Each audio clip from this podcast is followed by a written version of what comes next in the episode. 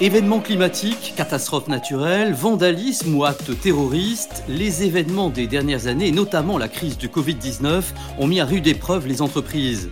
Pour limiter les pertes ou encore les ruptures de la chaîne logistique, l'assurance dommages aux biens est à leur disposition.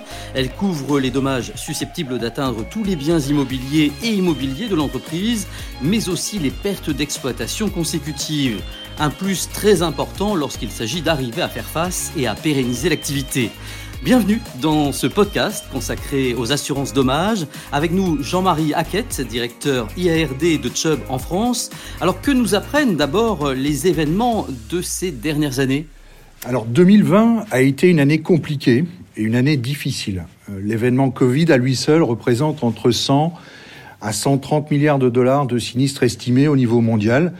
Et nous estimons et nous observons d'autre part des catastrophes naturelles qui restent très élevées. Munich Re évoque le chiffre de 210 milliards de dollars de sinistres économiques, dont environ 80 milliards assurés sur l'année écoulée.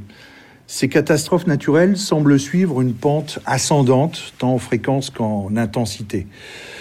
Les entreprises sont durement touchées et elles ont dû faire face à ces différentes situations avec des moyens très différents en fonction de leur taille et de leur secteur d'activité. Et quelles sont les entreprises qui s'en sortent le mieux finalement? Globalement, les grandes entreprises s'en sont mieux sorties car elles ont une culture du risque et une, surtout une, une organisation pour les affronter, notamment avec l'action des risques managers.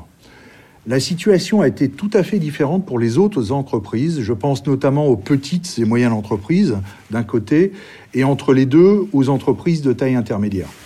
Alors justement, euh, que constatez-vous chez les ETI, notamment celles qui ont réussi leur euh, résilience face à l'adversité? Les ETI ont souffert, c'est certain, et cette crise et ces catastrophes ont fait émerger encore plus leur besoin de réfléchir à leur résilience, notamment au vu de leurs expositions à l'international. Certes, elles ont fait preuve d'agilité pour s'adapter et pour survivre, et l'on peut citer le cas d'industriels qui ont repositionné leurs unités pour produire des masques du gel ou, des respirateurs. Mais elles ont connu d'autre part de sérieuses difficultés, comme par exemple une rupture d'activité due à une filiale hors de France qui entraîne un retard ou un arrêt de la production, ne serait-ce que pour des problèmes de restriction aux frontières. D'autre part, des problématiques de gardiennage de bâtiments, d'inoccupation de ces mêmes bâtiments, euh, dues à des absences des services de sécurité, etc. Donc un certain nombre de challenges finalement hein, à relever. Tout à fait. Face à ces défis qui ont été communs à l'ensemble des entreprises, certes, les ETI spécifiquement ont été assez résilientes, bien qu'elles ne disposaient pas, pour la majorité d'entre elles, de plans de continuité d'activité, par exemple, plans de continuité que l'on trouve systématiquement au sein des grands groupes.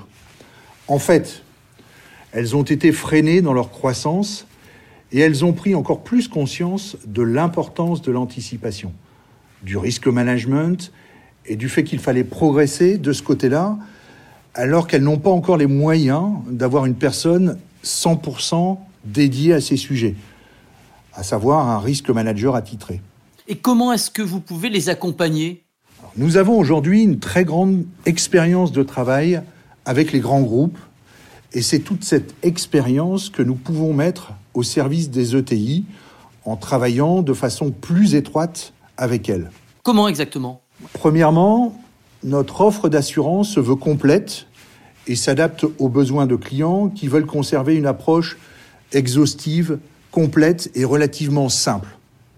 Cela passe bien sûr par l'assurance dommage, le transport de marchandises, la responsabilité civile d'exploitation et des produits livrés, et l'assurance des responsabilités des dirigeants, etc.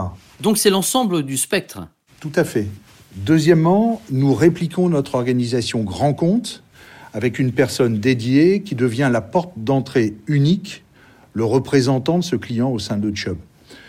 Tout cela, bien sûr, fonctionne dans cette relation tripartite que nous avons entre, d'un côté, le courtier, la compagnie d'assurance et le client. Mais il nous semble important d'avoir cette personne dédiée qui soit le relais des questionnements du client sur ces risques.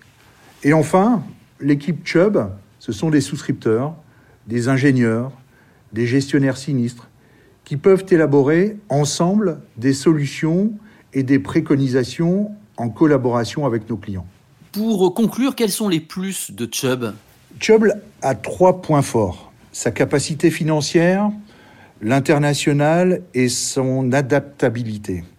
Tout d'abord, Chubb a une forte capacité au sens monétaire du terme. L'on peut s'engager sur de solides limites qui, très pratiquement, nous conduisent à proposer souvent 100% du risque et donc à travailler sans coassurance. Ça, c'est le premier point. Deuxième point? Le deuxième point, c'est notre expertise sur le déploiement de programmes internationaux. Si une ETI décide de s'installer aux États-Unis, en Indonésie, au Maroc, que sais-je, on sait faire.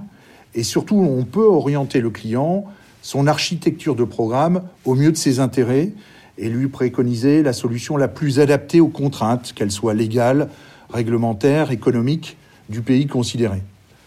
De la même façon, si elle décidait demain de revisiter ses franchises, ses rétentions, ses exclusions, ses garanties, etc., nous sommes à même de lui proposer des solutions alternatives et de s'adapter à son évolution et à ses contraintes du moment. Donc l'agilité nous semble primordiale.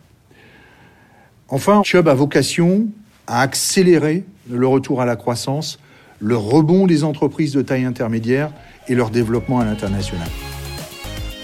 Jean-Marie Hackett, directeur IRD de Chubb en France. Vous pouvez retrouver ce podcast sur les différentes plateformes et sur le site internet de Chubb, chubb.com. Nos experts Chubb sont à votre disposition pour tout complément d'information.